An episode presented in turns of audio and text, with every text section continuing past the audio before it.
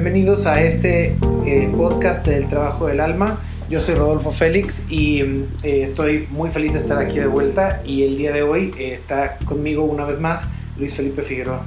Hola. Hola Rodolfo, mucho qué gusto estar aquí.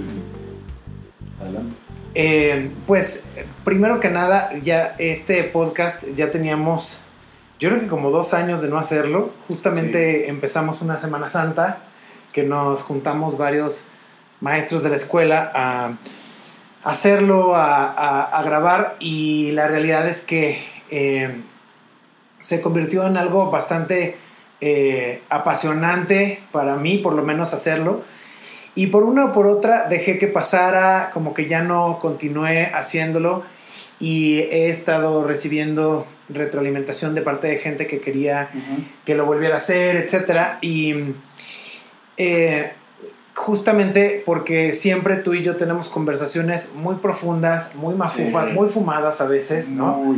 Pero, pero eh, creo que eso eh, ha hecho parte de nuestras conversaciones tan importantes en mi proceso personal y en, o sea, para los, las transformaciones que he hecho y justamente como que llegamos al punto de que necesitábamos hablar de muchos temas y dijimos, pues, ¿por qué no hacemos un podcast? Sí, y justo, justo ahora, ¿no? Que se están juntando tantos temas y la gente está como muy concentrada en todo y nada a la vez porque estamos enfrentando, ya está esto del, del coronavirus, está esta cuestión de la economía, estaban todos los cambios políticos y de pronto todo esto se junta al mismo tiempo y la gente está realmente como confundida y, pues como buscando respuestas, ¿no?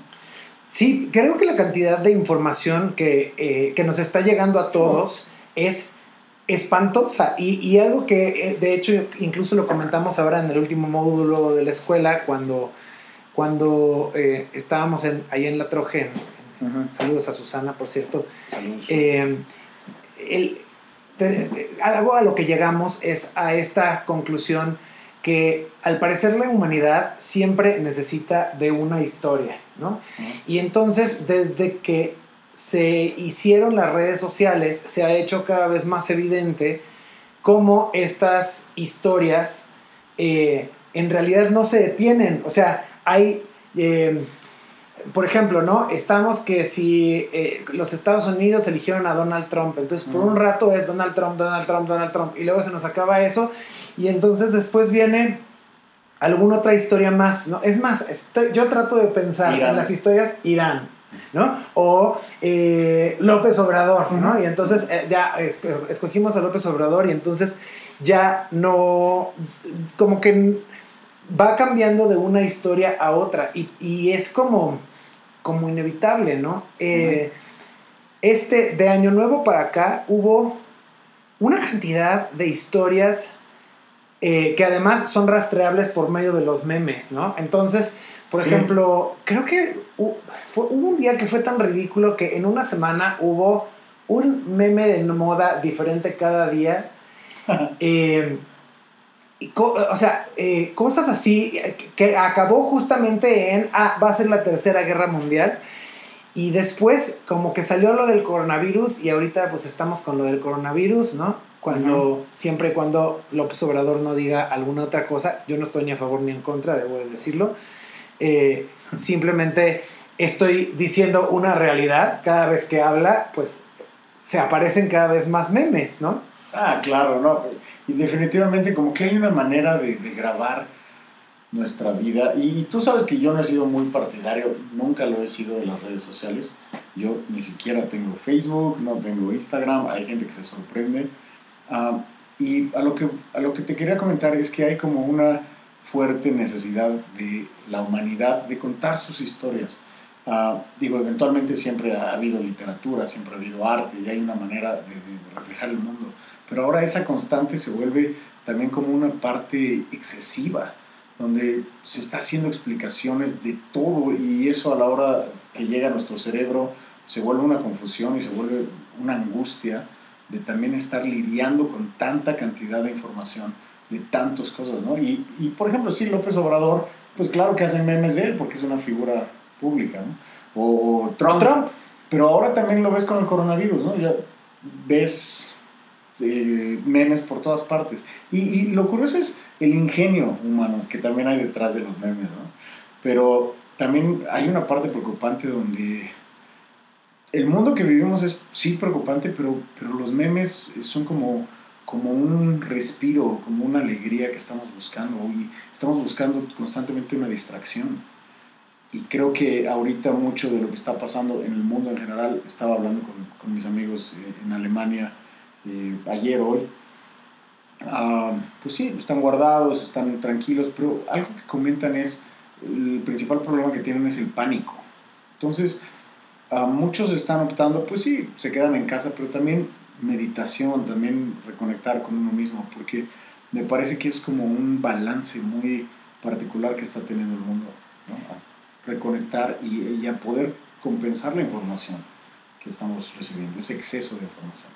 Creo que el, el, el, ser humano tiende a la expansión siempre y queremos estar expandidos todo el tiempo, ¿no? Eh, no, nos, no nos queremos guardar, no queremos meditar, no queremos revisar lo que nos está pasando y es más evidente en el caso de, de coronavirus como nos ha obligado a enfrentarnos a un montón de cosas que no queríamos hacer, ¿no? Yo, eh, a diferencia de ti, sí tengo una página de Facebook, soy bastante activo en las redes sociales y sigo...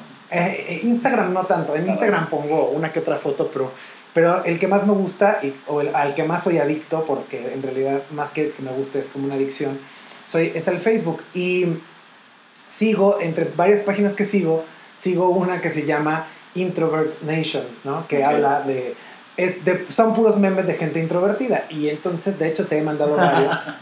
y, este, y es muy curioso ver cómo eh, el, el...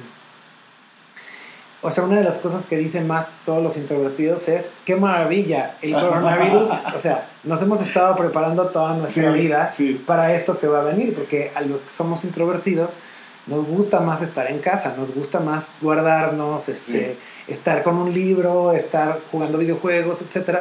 Y para la gente extrovertida esto es una verdadera pesadilla, ¿no? ¿Qué voy a claro. hacer todo el tiempo encerrado en mi casa, ¿no? Claro. Sin ver gente. Pero creo que el coronavirus es algo que está como forzando a la humanidad a detenerse y a mirar hacia adentro y también a revisar, pues, cosas como los miedos, ¿no? Porque veo que mucha gente sí está definitivamente cayendo en este eh, sensacionalismo y en este pánico. Y eso no es por restarle importancia a, a, al virus, ¿no? Porque tiene una importancia específica.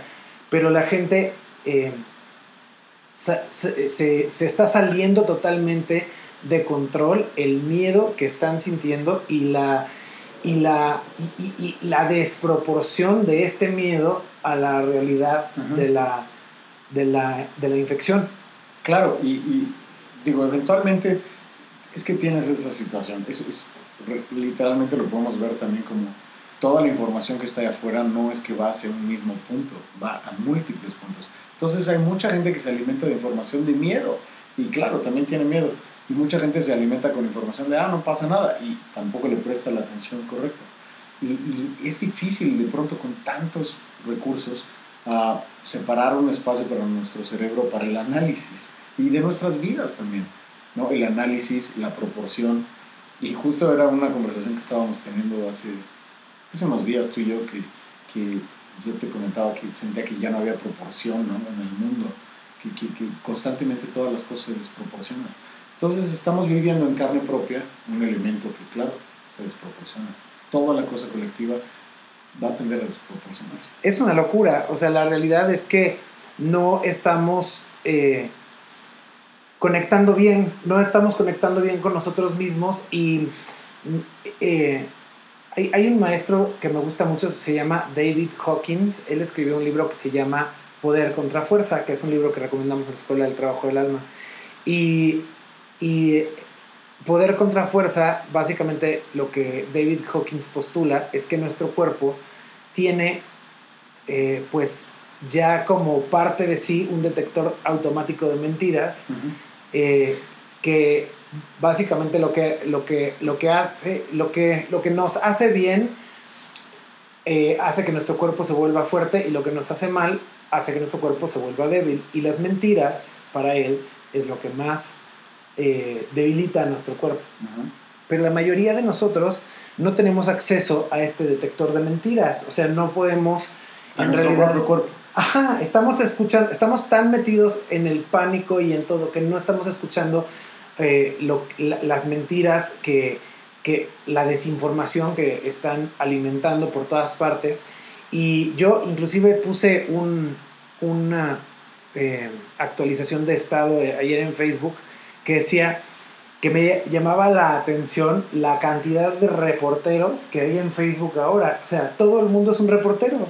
Entonces todo el mundo están pasando la última noticia que ni siquiera saben si es cierta. Te lo regalo. Vi en, en una hora, vi cinco diferentes, seis diferentes curas para el coronavirus. Eh, cuatro reportes de la gripa aviar que está surgiendo en... unos decían que en China, otros decían que en Filipinas, ¿no? Eh, varios, em, varios infográficos que se contradecían unos con otros sobre los cuidados del coronavirus. Eh, Por supuesto. Y, y, si te das cuenta, digo, ahorita es el coronavirus, pero en enero era Irán. ¿no? Ajá. Ah, y, eventualmente lo que estamos comentando, siempre hay un tema wow. Y yo creo que siempre, la verdad, estamos expresando el miedo, pero que están inconscientes. O sea, la manera en la que estamos experimentando el mundo tiene mucho que ver con nuestra sombra, con lo que está trabajado o no trabajado. Y, digo, los que somos practicantes de, trabajo personal, sea la rama que sea, pues eventualmente estamos en contacto con esas con esas situaciones, con nuestros propios miedos, con nuestros propios ah, temores, con nuestras propias mujeres. Por ejemplo, yo ahora con lo del coronavirus pues, soy una parte de la población delicada, ¿no? Porque soy diabético, tengo asma también y tengo que tener mucho cuidado con, todo lo que sucede. En general, siempre he tenido elementos muy delicados eh, con el asma por mis alergias. Entonces fui al súper Obviamente el súper no es el lugar ideal. Ah, y había ido al aeropuerto también. Yo tengo una máscara especial que es como un tapabocas, pero es una mascarita muy limpiadora. Y me tocó una señora que se estaba quejando del gobierno, que el gobierno no hacía nada. Y hasta que estaba atrás de mí y le dije, bueno señora, el gobierno no hace nada y ¿dónde está su tapabocas? Ah, sí, cierto, yo tampoco. No he visto en realidad gente cambiando. La gente está constantemente expresando que algo afuera cambie, que alguien más cambie, pero no cambian ellos. Eso es súper importante. Entonces, he estado observando que, que, la mayor parte de la gente está buscando un cambio allá afuera y eventualmente todas las situaciones del mundo, ya sea Irán, ya sea el coronavirus, ya sea la economía, no quiere decir que no existan esos problemas, pero seamos sinceros, ¿quién de nosotros va a cambiar? Tal vez hay algunos, pero no los cuento ni con la palma de la mano. ¿Quién realmente de ustedes que están escuchando cambia la economía mundial? ¿O quién de ustedes realmente puede tomar acción para detener la situación entre Estados Unidos e Irán? Realmente está, hay una historia del mundo y hay una historia personal. Y cuando no trabajamos nuestra historia personal, la reflejamos en la historia del mundo. Creo que eso que acabas de decir es algo de lo más sensato que he escuchado, porque, porque justamente hoy eh, y tenemos que seguir eh, refiriéndonos a las redes sociales, por lo menos yo me tengo que seguir refiriendo porque así es como he ido percibiendo todo esto, ¿no? Eh, en una conversación puse, puse algo sobre que estaba yo ah, justamente cansado de tanto reportero en Facebook y que yo mi compromiso iba a ser a seguir poniendo memes para pues, aliviar un poquito la tensión de la gente y hacer reír, ¿no?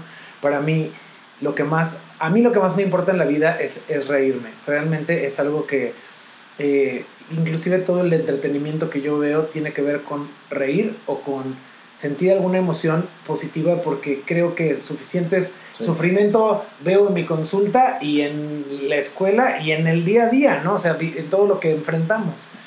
Entonces, eh, una persona me puso como algún, alguna reacción a mi, a, mi, a mi actualización de estado y otro amigo eh, me, me puso un comentario de que esto era justo lo que había dicho el agente Smith en Matrix. El agente Smith dice que la humanidad es un virus, Es un que virus, es lo más parecido a un virus, ¿no? Y este, entonces me puso el video y vi el video y lo que le respondí fue lo siguiente, le dije, me llama mucho la atención que al parecer el agente Smith está en super mega proyección con la humanidad, porque el virus es él, no la humanidad, ¿no? Y entonces, claro que un virus, pues solo va a poder ver virus por todas partes. Yo, honestamente, y en el Facebook lo veo cada rato, claro, la, la Tierra se está limpiando de nosotros, bla, bla, bla. A la gente le encanta entrar en esta cosa de, como de desastre, de, Claro. de catastrofización. Pero eventualmente creo que tiene, o sea, la gente tiene que entrar así. Por eso el desastre va a venir a través de la tercera guerra con Irán, o a través de esto, o a través de alguna cosa que no puedes controlar. Porque se está proyectando la historia personal en la historia del mundo. O sea, no quiere decir que esas personas sean un desastre o esas personas sean el equivalente a la tercera guerra mundial, sino hay una serie de dolores, miedos, pánicos que no tienen que ver en realidad con Irán. A eso es a lo que voy. O sea, lo que, lo que, lo que yo le respondí es que para mí en realidad las cosas, o sea, estamos proyectando que las cosas están cada vez más mal. A mí no me parece que las cosas cada vez están más mal. Sí me parece que estamos llegando a un punto donde necesitamos evolucionar, ¿no? Y claro, ese punto hace que todo se haga más doloroso. Todo es infinitamente más visible desde que tenemos redes sociales. Antes, un gobernante cometía un error, la cagaba, pues, y nadie se daba cuenta. Lo maquillaban, lo tapaban, y nos enterábamos por chismes. No, es que dicen Sí, que sí. bla, es que no sé qué. Pero no era evidente. Hoy por hoy, podemos, somos testigos de estupidez tras estupidez tras estupidez. pero ahora, y, y nada más déjame traer esta, esta parte desde el, desde el punto, a lo mejor no redes sociales, pero tienes esa ventaja. ¿Y de qué sirve? No, yo no lo veo como una ventaja. Yo, yo creo más bien Ah. que ahora es cada vez más evidente y por eso estamos proyectando que las cosas están cada vez peores. Yo Ah. creo que las cosas han ido, han en el pasado estuvieron todavía peor y ahora están siendo expuestas. Ya. Es la única diferencia. Es que si, si lo vemos también de una manera práctica, la tecnología es como una levadura. Ha hecho crecer todo lo malo y también mucho de lo bueno y tenemos transformaciones increíbles. Y el mundo tiene una, una estabilidad que antes no tenía. Sin embargo, también mucho de lo, lo negativo, lo loco, tenemos nuevas maneras de locura, ¿no? Que, que se desarrolla, si no nada más a través de la tecnología, sí de ir a un paso donde yo sinceramente, Rodo, creo que la humanidad se es como tiene una gran decisión tecnológica a partir de, yo diría, los 60, 50, donde piensa o lee más de lo que piensa y vive todo más rápido, tiene todo más, pero sin embargo, lo comentábamos al principio de, de la plática, no tiene contacto con su cuerpo. Oye, qué loco, tienes tantos libros, pero tienes un pensamiento que te angustia, no un pensamiento que te calma. Tienes tantas posibilidades de aprendizaje y no es que estamos, la- el colectivo está aprendiendo como más. Yo creo que esta levadura que hace crecer lo bueno, lo malo, de pronto se vuelve un despapalle. Y no es que alguna vez haya escuchado yo en la historia de un mundo ordenado. Algunos momentos idílicos para algunos como Grecia o los mayas, etc. Bueno, tienes que observarlo un poquito más de cerca. sí, no, No. tenía su lado bárbaro. Sí. Espantoso. Sí, sí, a veces decimos, no, es que Roma, bueno, acuérdate. O, o, nos quejamos mucho de, los eventos que suceden en la Ciudad de México, pero oye, Alejandro Magno no está pasando por tu ciudad, compadre. No es similar a, a- caos y a las situaciones que, sucedían antes, ¿no? También. Yo, creo que por eso las cosas sí genuinamente están mejor. eh, y creo que el punto de la tecnología y el gran problema es que nos mantiene expandidos. Yo, a mí me cuesta mucho trabajo eh, pensar en soltar las redes sociales, por ejemplo, eh, porque es una forma de mantenerme expandido y, me, y, y entonces el poder generar una contracción ¿no? de conciencia, una revisión interna, es infinitamente más difícil cuando tengo tantas historias jugosas a las que puedo prestar atención. Wow, y eso que dices ahorita, ahorita que lo estás mencionando, ah, me resuena como hasta qué punto el ser humano es un reflejo de la tierra, ¿no? Y hasta qué punto nosotros, con nuestras personalidades, nuestros egos, esta, esta manera compulsiva también de vivir, somos un reflejo de nuestra sociedad, de nuestras sociedades. Porque no es que los chinos y los japoneses y los franceses y los mexicanos tengamos elementos diferentes en cuanto a la compulsión y la necesidad de la tecnología. Para los chinos sí tienen algo muy particular, pero no creo que estén del otro lado.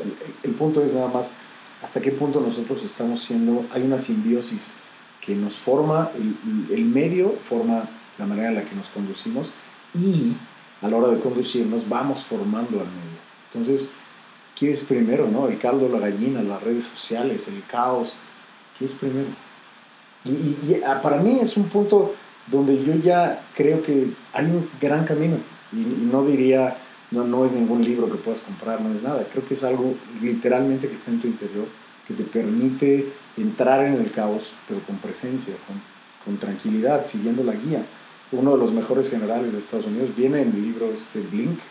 Ah, es un, eh, el general que, que, podía visualizar, después de un trauma que tuvo en Vietnam, podía visualizar el caos. O sea, cuando todos los generales estaban intentando tomar la orden, la, la, situación correcta, él penetraba en el caos completo y tomaba las decisiones más locas y eso era lo difícil, ninguna computadora lo podía prevenir. Pero que sí tenía un algo, un, un chispazo y eso es mucho de nuestra naturaleza humana. Creo que el camino literalmente despierta algo en nuestro interior que simplemente te permite estar bien a pesar de las dificultades del mundo, de la historia del mundo, y no hay que cambiar tanto allá afuera. Sí, de hecho justo cuando estabas hablando me vino esta frase de Byron Katie a la mente que dice, la salida es entrando, ¿no? Mm. Y entonces, sí definitivamente eh, creo que el antídoto a, toda, a todo este caos, a todo este terror, pues es enfrentar todos estos sentimientos inconvenientes que estamos constantemente tratando de evitar, ¿no? No queremos sentir miedo, no queremos sentir enojo, no queremos sentir incomodidad, no queremos soltar las cosas que traemos, ¿no? Claro. Eh, ahora que fue lo de lo del el feminismo, toda la marcha de las mujeres y el día sin mujeres, eh, fue muy curioso presenciar tantos pleitos, no entre mujeres y hombres, entre hombres, peleándose porque, por querer cambiar la mentalidad, ya sea de los que estaban anti o los que estaban pro, ¿no? Y, yo lo que veía era que, que independientemente de, de, quién estaba de qué lado en el pleito, lo que estaba, lo más terrible era lo que estaba siendo ignorado, que eran estos sentimientos inconvenientes de dolor eh, hacia todo lo que han vivido las mujeres durante tanto tiempo, ¿no? Y, y me da la impresión también que es lo mismo, lo mismo pasa, en pasa con el coronavirus, lo mismo pasa cuando algún gobernante comete algún error, eh, no nos damos el suficiente tiempo de seguir ese camino que tú dices hacia adentro. Claro, y, y, eventualmente pues, creo que es que no es un camino fácil. Y por más que lo quieras intentar, necesitas algunos trucos para respirar, para aprender a, llamémoslo desconectar tu mente o no ser absorbido por los pensamientos impulsivos que vas a tener y por eso o terminamos viendo demasiado internet o terminamos comiendo demasiado o terminamos de fiesta demasiado porque estamos expandiéndonos. Sí, el camino es a la contracción, el camino es hacia adentro. ¿Y cómo? ¿Cómo iniciamos ese camino? Digo, creo que es parte de lo que hacemos en la escuela, ¿no? Sí, bueno, una de las cosas que también, o sea, para poder generar una contracción positiva, eh, eh, primero es entender que la expansión genera placer y la contracción dolor o sentimientos incómodos. Y eso, la anticipación de lo incómodo que va a ser contraernos muchas veces hace que nos tensemos. Entonces, primero tenemos que aflojar el cuerpo, ¿no? Y hay veces en que lo podemos hacer por nosotros mismos, respirando, haciendo algún tipo de movimiento, etcétera, ejercicio pero hay veces en que vamos a necesitar que alguien nos ayude a relajar el cuerpo. Entonces podemos tomar algún masaje, recibir alguna sanación, hablar con alguien que nos ayude a calmarnos, porque estamos como muy acelerados. Y creo que también lo importante es entender que no solamente es nuestro derecho el poder contraernos y mirar hacia adentro, es fundamental para nuestra evolución poder hacer esto. Por supuesto. Entonces, eh, Eckhart Tolle dice que el, para que cuenta esta historia de cómo los peces tuvieron que eventualmente salir y se convirtieron en anfibios, tuvieron que salir al, al, a la superficie hace millones de años y eventualmente se convirtieron en anfibios y los anfibios se convirtieron en, aves, ¿no? Eh, y, lo que dice es que lo más probable es que algo haya obligado a los peces a tener que salir de ahí, eh, que no era, no era su estado cómodo ni conveniente, pero las cosas se empezaron a complicar de tal manera en ciertas áreas del mundo que se vieron obligados a tener que salir a buscar comida fuera de donde había oxígeno. Creo que eso es lo que nos está pasando a nosotros. De una u otra manera estamos siendo llamados a movernos en una dirección distinta. Eh, independientemente de que sí tenemos que seguir las instrucciones para mantenernos libres, este, limpios y cuidar de nuestros seres queridos, etcétera, pero, pero creo que cada vez más se ve, yo lo puedo ver en las redes sociales, cómo la gente genuinamente está desesperada de encontrar un alivio y lo tratamos de encontrar en el mundo externo y no se puede, ¿no? Como la señora que se está quejando del gobierno que tuviste y no va a encontrar un alivio ahí. Y ella misma no tomó las precauciones para ella misma. Y, y, y entonces estar señalando, pues ese, ese ejemplo muy claro de querer mantener una expansión, de querer estar mirando hacia afuera y buscando la solución afuera de mí, cuando en realidad la solución está adentro. Y, ahora lo platicamos a lo mejor con cierta ligereza porque tú y yo nos dedicamos a eso, al trabajo personal, a, ayudar a, otras personas, a practicar nuestro camino lo mejor posible, a la escuela del trabajo del alma. Pero está eh, engranado dentro de la psique, ¿no? Eh, la expansión o sea, la gente no sabe que se está expandiendo o no sabe que, que, que, hay un temor interno a la contracción, al dolor, a lo que sea que se tenga que enfrentar. Porque nuestra manera de vivir, nuestra manera de ver el mundo es siempre expandirnos. Pues es que es súper placentero. Es súper placentero y además lo tienes en tu chip y tú ni cuenta. Y eventualmente, como el proceso de limpieza, y, y digo, curioso que habías mencionado a la gente Smith, esto también es como muy Matrix, pero pero es como realmente darte cuenta que mm, o sea, me gustaría a lo mejor que fuera tan fantástico como Matrix, pero si tomamos la alegoría que ahí aparece, el mundo es otro. Y claro que Neo puede seguir percibiendo el mundo, pero todos los que están ahí eh, en la historia están viendo que hay varios bandos y hay múltiples como realidades, ¿no? Y me parece que el mundo, mientras tienes el chip nada más de la expansión y estar yendo, viniendo, conectando, claro, respiras, piensas, naces, creces, te reproduces y mueres, ya no todos nos reproducimos, pero eventualmente eh, hay más para la naturaleza humana que lo biológicamente marcado y es ahí creo donde se empieza a romper en partes ya sea a través de la religión, a través de espiritualidad de diferentes maneras, a través de diferentes prácticas darte cuenta que hay otra parte de tu historia, es lo que yo llamo la historia personal, no la historia del mundo. Y eventualmente eso inicia tu camino, pero ¿cómo lo vas a encontrar?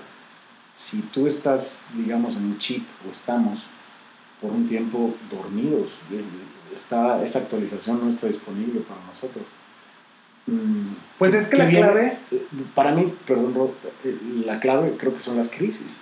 Exacto. o sea, viene algo a rompernos y es ahí cuando eventualmente todos buscamos una respuesta más allá de lo conocido. Y entonces es ahí donde nuestro camino personal puede crecer. No, o sea, es que justamente es eso. Creo que son los sentimientos inconvenientes eh, en donde está la clave para despertar, ¿no? Para transformar nuestra vida, porque... ¿Cuáles son los sentimientos? Eh, por ejemplo, lo que dijimos, ¿no? El, el, temor, el enojo, la incomodidad, etc. En este caso, lo que hay es muchísimo terror, ya ni siquiera es ah. temor, ¿no? Hay mucho terror. Y, y me da la impresión que muchos estamos desaprovechando este momento de oscuridad y de temor que podríamos estar usando para despertar, lo estamos usando para quedarnos más dormidos, porque seguimos Ah. eh, poniendo nuestra atención en todo lo que está pasando afuera, en, ¿no? Claro, ya hay, o sea, tenemos ciertas reglas que vamos a tener que seguir en los Ujú. siguientes días, semanas, meses, porque no hay de otra. Las reglas del juego cambiaron por el momento y si no las seguimos, Ujú. pues podemos dañarnos y dañar a la gente a nuestro alrededor. Pero más allá de eso, eh, es el llamado que estamos teniendo a través de Sí. el virus. Es, es muy lo del camino del héroe, ¿no? Y llega a esta situación que, que nos pide un cambio, ¿no? Que- y, y decías que a, lo mejor estamos desaprovechando, pero también lo podemos ver, hay mucho futuro, ¿no? O sea, hay, hay un meme, volviendo a los memes, que está eh, Bart diciendo, ay, el peor mes de 2020, ¿no? Y ya tachó enero, ya tachó febrero, está diciendo que el peor me- mes es marzo, y llega Homero abajo y está diciendo como, hasta ahorita, el peor mes hasta ahorita. porque el 2020 ha sido muy sorpresivo, ¿no? Pero Sí. si, lo- si, si te vas viendo para atrás, también hay una memoria como muy... Ya, ya tenemos tantas crisis a lo largo de una semana en el mundo que, que ya se van muy rápido. Estamos muy escandalizados por algo y pum, de repente se va. Ya en el 2016, al menos económicamente, estaba todo muy escandalizado porque el Deutsche Bank es el mayor banco de, de- Alemania y uno de los bancos más grandes, pero más del 51% del banco estaba ya listo para quebrar y si quebraba eso, quiebra toda Europa y todo un rollo. Ahorita nadie se acuerda de eso. El mismo Brexit, en Europa también todo el rollo, nadie se acuerda de eso.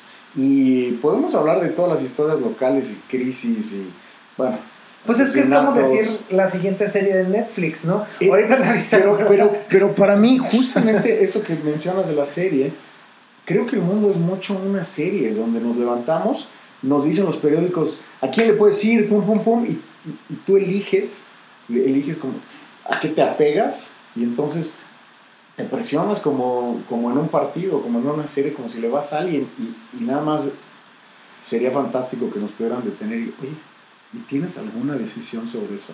Por ejemplo, con el coronavirus, claro, tenemos una decisión, lavarnos las manos, cuidarnos, seguir la- las reglas lo mejor posible. Pero más allá de eso, si te fijas, en realidad no hay más.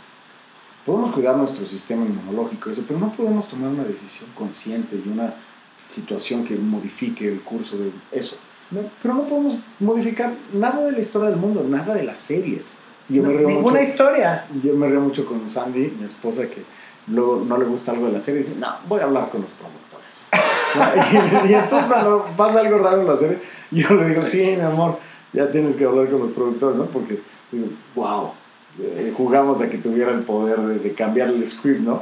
¿no? No nos gustó nada cómo terminó Game of Thrones, por favor, cambia. Bueno, ¿a quién? Sí, lo invito a venir.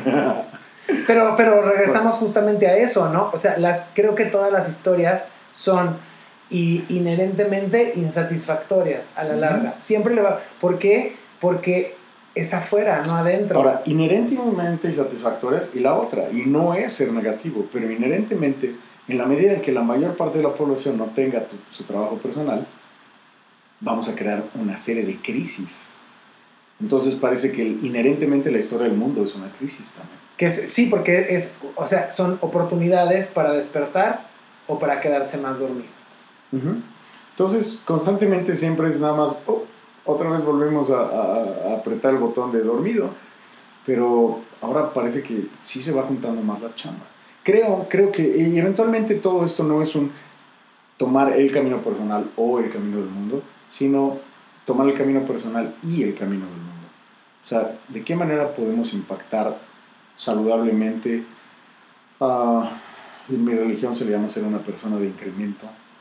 Am, que siempre ayudes, siempre des, siempre apoyes y la gente se inspire con tu actitud, con tu, con tu ejemplo de vida.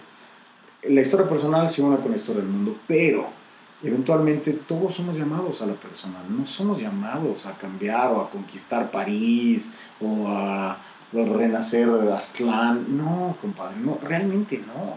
Ese- o sea, qué padre, si hiciste Microsoft, si hiciste, yo, yo soy dueño de mi empresa, qué padre, pero no es eso. Eventualmente es que tengas los medios necesarios para hacer tu camino personal Y eso es sanar un chorro de cosas que son bastante inhumanas.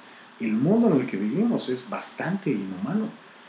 La compasión es como, ya, es, un plus. Cuando está en nuestra naturaleza más Es un lujo, ¿no? Los cuatro inconmensurables. La alegría, el amor, el, el equilibrio, la ecuanimidad. Son parte de nuestra naturaleza. Creo que cuando estás en el presente eso surge. Pero el mundo en el que vivimos es una maquinación totalmente al revés. Y, hay, hay, mucha similitud con lo que Matrix trató de plantear, ¿no? Es, un mundo fuera de nuestra naturaleza, pero creo que no se trata de cambiar el mundo para nuestra naturaleza, sino que cuando hacemos el trabajo personal, ese mundo permite que podamos expresar nuestra naturaleza y de esa manera ayudar a que comunidades, tal vez pequeñas de gente, pero cada vez mayores, puedan despertar a, a su naturaleza también su, naturaleza esencial. ¿no? Y, y el, creo que la, la, clave para el despertar, aunque no, se supone que últimamente o, o, o ya en, en, un futuro ya no va a ser tan necesario, pero ahorita todavía sigue siendo para muchos de nosotros el sufrimiento. ¿no?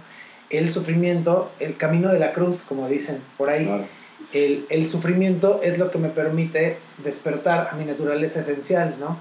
Eh, dice, no me puedo acordar ahorita quién fue quien lo dijo, pero decía una cita que me encontré en el, internet, decía que, que uno se tiene que cansar de su propia mierda para poder cambiar y para poder ah, generar un verdadero cambio, uno se tiene que cansar de ver cómo tú te estás creando esta historia infeliz y miserable y, y la realidad es que el podcast del trabajo del alma justamente se trata, ¿no? Todos los huéspedes que he tenido en este podcast son gente que de una o de otra forma se cansaron y tuvieron su despertar, ¿no? Dijeron, ya estuvo, o sea, necesito hacer un cambio, necesito empezarme a mover en otra dirección y descubrieron dentro de sí un recurso insospechado que es este eh, este ser interno que todos tenemos, ¿no? que, eh, pero, pero inclusive yo sigo viendo mucho eh, la gente que, que, se rehúsa a, a, creer que podría haber algo más grande, ¿no? Yo no, le quiero ni siquiera poner nombre, pero creo que eso es parte de, de lo que pasa para cualquier despertar, incluido en, en Matrix, es entender que yo no soy el centro del universo. Por supuesto. Que mi ego... que Más allá, y, si te fijas, es, la historia de, eso que dices, ni siquiera no le puedo poner nombre, eh, eventualmente unos le llaman Dios, fuente de vida, energía, pero gran parte de la historia de la humanidad es esta intelectualidad nociva, donde pueden pasar más tiempo batallando un concepto, teniendo discusiones bizantinas acerca de un concepto, llámese Dios o fuente de vida, que experimentarlo con el prójimo, con un amanecer, con un gato o con un perro. Te das cuenta que hay algo más, al menos que estás unido a algo más. No, no, no tienes que verlo descender, cada quien sus historias. No, está ahí, está en ti, está haciendo latir tu corazón, está, está con tu ser amado. Y, y, es lo que te comentaba, que hay una parte donde nuestras civilizaciones son deshumanas, pero no, es, no son ellos los que tienen que cambiar, es nosotros, hemos generado esas civilizaciones y una parte de nosotros. Entonces... Ah. Bueno, y, y, ahora, o sea, porque para nuestros eh, escuchas creo que es importante también, eh, pues dar como sugerencias de qué se puede hacer para eh, empezar esto. Algunos de, algunos de ustedes estarán preguntando, ¿cómo le hago? ¿No? Ok, yo quiero generar un cambio, pero ¿cómo le hago? ¿No? Y creo que tú comentaste uno que es bien importante, que es la meditación, ¿no? Eh, creo que una de las herramientas más importantes para liberarnos, para encontrar esa, esa libertad, es justamente el poder sentarme conmigo mismo, con mis pensamientos, con mis emociones y observarlas, ¿no? Eso en sí me va a ayudar a contraerme. Porque es darme cuenta de realmente lo eh, lo inestable que ya deja tú que es el mundo, que soy yo. O sea, de un día para otro puedo estar muy bien y el día siguiente ya no. Bueno, y, y además que eso es normal. ¿No? Que eso es, eso es fundamental para todo, para, para este universo. Sí, sí, el, el, la, ese cambio, esa constante. Pero a lo mejor lo que, lo que estás diciendo es vital, darse cuenta que hay dentro, pero, pero ¿qué pasa para nuestros radioescuchas uh, que enfrentan miedo, enfrentan enojo, enfrentan temor, o nada más enfrentan, no sienten nada? ¿Qué, qué, qué les podemos recomendar? Pues eh, bueno, yo diría que inclusive cuando no sientes nada, pues no sentir nada es sentir algo, ¿no? Uh -huh. Para muchas personas es bien difícil la meditación porque tienen esta idea errónea que la meditación es relajación escrita no, de una no. manera distinta, sí. ¿no? Siempre tenemos esta idea de que meditar es... Eh, si, cuando pensamos en meditación, ¿qué pensamos? Un hombre, generalmente es un hombre sin pelo, o sea, pelón, vestido como lama tibetano, ¿no? Con, este, con esta ropa como entre amarilla y naranja, sentado en posición de flor de loto, con la espalda derecha, este, en el piso, eh, con las puntas de los dedos pulgar, eh, medio e índice sí. unidas, apuntando hacia arriba, con los ojos cerrados y una mini sonrisa así como de calma y de tra tranquilidad. No sé tú, pero pocas veces, en realidad, cuando yo medito, va a ser así. Claro, no. Yo, yo casi no aguanto la posición del otro, tampoco no es cómoda. Es horrenda. O sea, digo, qué padre los que la hacen, que pero, la pero en realidad es, es totalmente innecesaria. Entonces, ya, si lo vemos desde ahí, hay tantas creencias erróneas acerca de la meditación que la mayoría de la gente siempre pierde las ganas de hacerlo, ¿no? Claro. Para mí la meditación es nada más sentarme conmigo así como estoy y desarrollar una tolerancia a lo bueno y a lo malo. Bueno, y ahorita que mencionas lo bueno y lo malo, también una tolerancia a estar. A estar porque, conmigo. Porque mucha gente, y, y eventualmente escuchas, uh, se podrán dar cuenta, te sientas contigo mismo y un minuto se hace bastante largo. A ver, no pienses todo lo que estás pensando, o sea, no, no, le hagas caso a este diálogo incesante de tu mente. O, a ver, escucha tu cuerpo, ¿qué está sintiendo?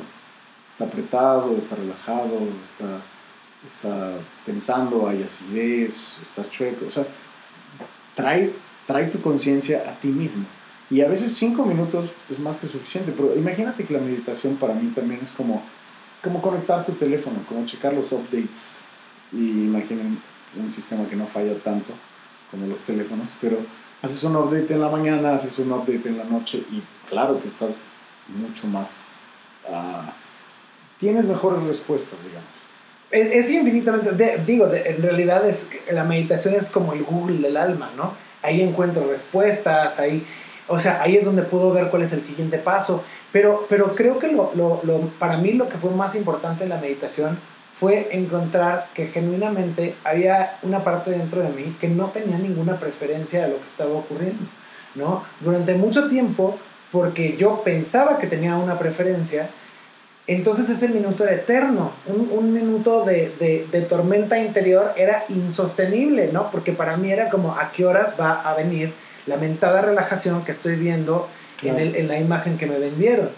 Hoy por hoy pues entiendo que no, es, es, es tiempo que voy a pasar conmigo mismo y que y es desarrollar una actitud amigable a todos los aspectos de mí y, y, y, entender que rara es la vez que voy a estar con esa calma, aunque a veces sí ocurre, ¿no? Hay veces en que puedo tener meditaciones, eh, pero bueno, creo que la meditación en sí es muy buena y hay una meditación en específico que es como una de las más fáciles de hacer y que y que creo que eh, podríamos practicar inclusive por un periodo más extendido ahora que vamos a tener que estar encerrados, que es observar nuestra respiración, ¿no?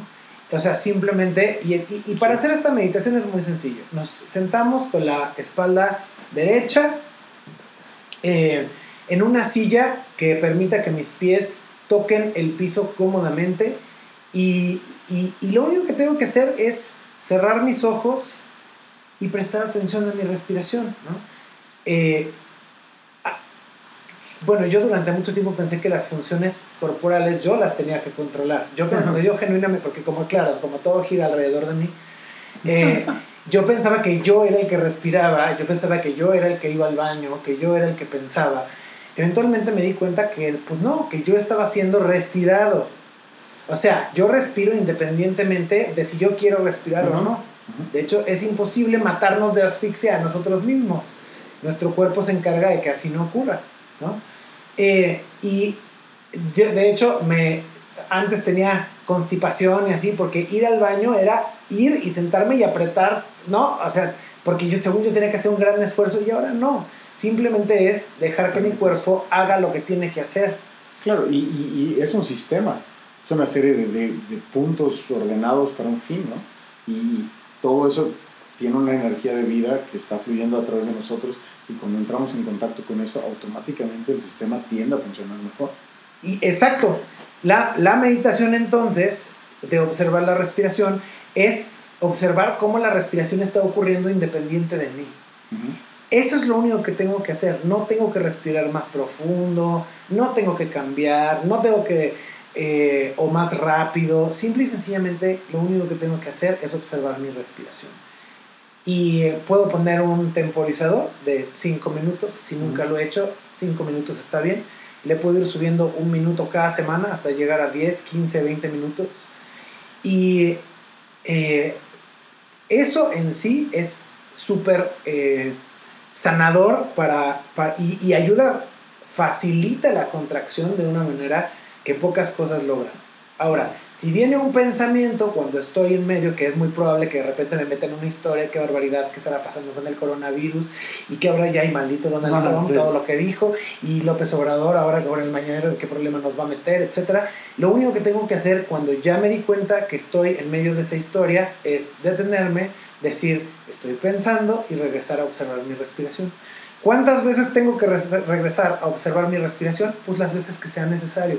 No se trata de quedarme todo el tiempo observando mi respiración, se trata de cultivar en mí esa disposición a regresar. De eso se trata la meditación. Es, no importa si te pierdes 100 veces, regresa 101. Y eh, eventualmente sí empieza a ocurrir un cambio. Ahora, también hay muchísimas aplicaciones que son súper buenas, que hay para todos los teléfonos inteligentes, que enseñan meditación, que no tiene nada que ver con religión, porque yo, no, por ejemplo, no me considero religioso. Eh, hay mucha gente que les causa como un poquito de tirria que tengan nombres en sánscrito, que si de vipassana, que si de... Este, y entonces, la, la, maravilla es que ahora, gracias, esa es una de las maravillas de la tecnología, podemos usar la tecnología para ayudarnos a contraernos también. Y entonces encontrar una aplicación que me enseñe una forma de meditación sencilla también puede ayudar, ¿no? Entonces bajar algo puede ser algo muy bueno, sobre todo para esta época donde vamos a ser forzados a estar en contracción. Sí, y, además hay una práctica, tú sabes, yo me gusta el orden, ¿no? me gusta la organización, porque precisamente creo que de esa manera cuidamos mejor nuestra energía.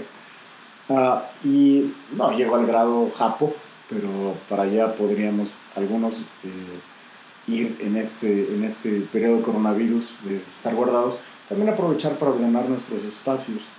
Uh, y te lo comento, hay una práctica en Japón, creo, esto no, no lo sé perfectamente, pero cada año eh, eventualmente se limpia todo, tu, tu, tu, casa, tu lugar de trabajo.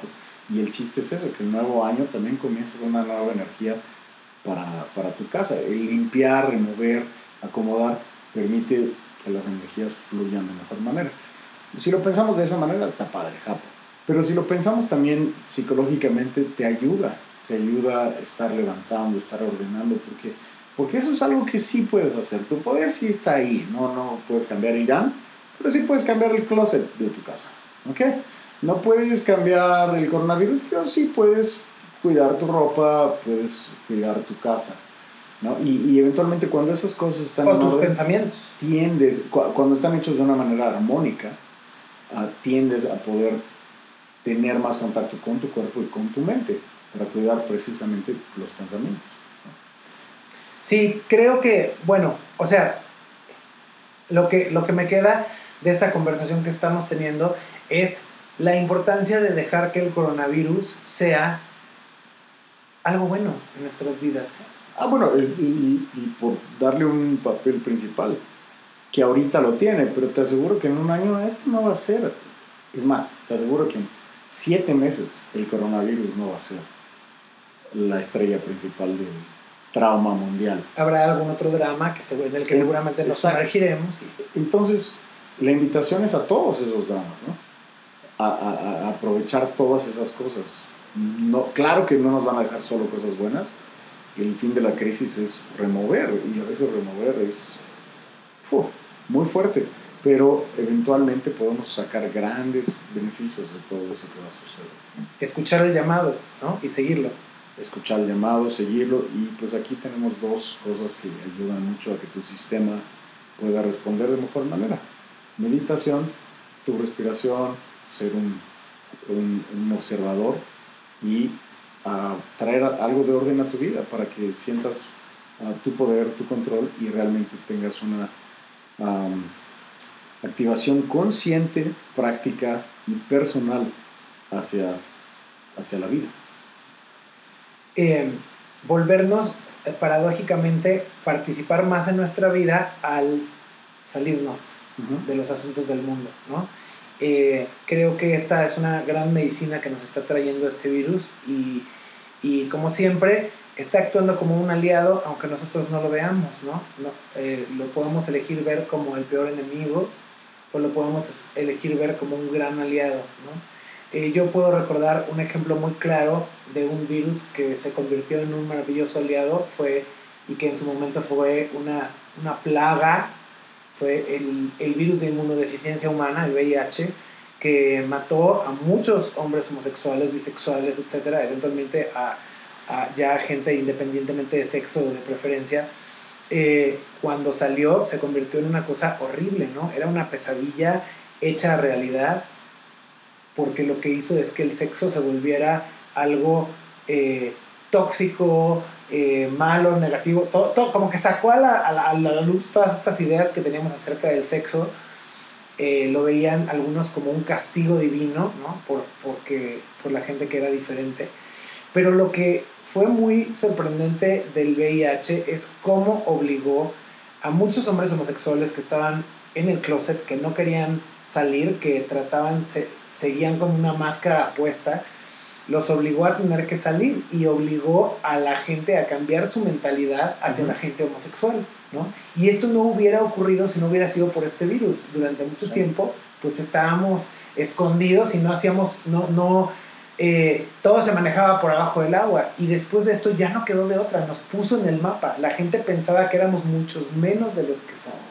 Sí. Y, y entonces fue gracias a este aliado que tuvimos esa, ese, esa evolución y ese cambio. Entonces creo que eh, parte de lo que yo quiero es invitar a que eh, la lección que está trayendo el coronavirus específicamente eh, se me revele de la manera más gentil posible para, y, o sea, hacer uso de esas herramientas de conexión interna para, para hacer esa limpieza que tú dices, Claro. interna y externa. Y, y, y además hay, hay una ventaja extra de esta supercrisis, ¿no? Am, y no está en la crisis, sino está en cómo se califica nuestro trabajo interno, por así decirlo, o, o cómo vemos los resultados. Y lo sabemos tú y yo que, que hacemos ejercicio, vamos al gym. am, eventualmente estos que hacen dieta, pero no hacen la dieta. ¿no? Y entonces no tienen los resultados de la dieta. Pero pueden pasar meses. Aquí en el día, si, si, si tú meditas, si tú estás presente, vas a poder interpretar los sucesos de la mañana de una mejor manera. No lo haces, para la noche vas a tener una seria dificultad para poder procesar. Y no lo haces un día y vas a tener una seria dificultad para el día siguiente. O sea, sí se va acumulando tu trabajo y se nota, se nota, lo vives. Entonces, yo siempre me, me he, estado molesto muchas veces de no ser el- de no practicar lo que predico.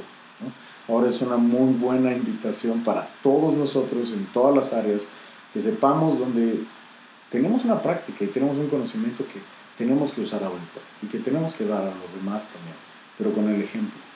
¿no? Entonces, creo que es- estas supercrisis nos llevan a, órale, órale, sé lo que quería hacer, ¿no? haz lo que quieras hacer y muestra lo que sabes, muestra lo que tienes. Camina la caminata. Walk, sí, walk, walk the walk, no, camina la caminata. Talk the talk. en lugar de nada más hablar, actúa, ¿no? Actúa. Sé congruente. Ok. Eh, pues estamos llegando al final de, de nuestro podcast esta vez. Eh, creo que es un excelente primer comienzo y regreso a el trabajo del alma. Sí. Este, eh, no sé si tengas Nuestro algo más que querido decir trabajo antes del de. Pues quiero decir invitar a toda la gente a nuestros grupos de trabajo del alma que vamos a crear. Más de eso en redes sociales próximamente. Pero realmente hay, hay una manera en la que podemos ayudarlos en el trabajo personal. Lo fantástico de nosotros es que es espiritualidad para la vida diaria. ¿no? Recuerdo todavía cuando nació ese motto, ese lema, pero es, es, es una espiritualidad que va más allá de, de si tengo una religión, tengo una preferencia, que tengo que sacrificar. No, no, no. Es las netas del trabajo personal, digamos, y, y a mucha gente le funciona. Entonces sí, creo que es un fantástico momento para invitar a la gente a hacer esto, porque el trabajo del alma, si algo en mi vida ha dejado, es eh, la habilidad de la presencia, poder estar presente, poder darme mi espacio, darme mi cuidado y poder ayudar a los míos de esa manera. Los míos saben que pueden encontrar ah, espacio, atención, cuidado, compasión, gracias a, a lo que he aprendido ahí. ¿no? Pues yo creo que eh, eh, sí, o sea, la, la- la invitación está clara, al, el llamado lo tenemos y, y a mí me gustaría eh, reafirmar mi compromiso para ser más gentil conmigo y con la gente que me rodea y mostrar esa compasión que toda la vida he querido para mí, eh, para los demás también. Bueno, pues eso es todo por el día de hoy. Gracias a todos por haber escuchado. Si les gustó este podcast, por favor eh, hagan clic en el botón de seguir, eh, ya sea en iTunes o en SoundCloud. Y nos vemos muy pronto para el siguiente. Hasta luego. Hasta luego.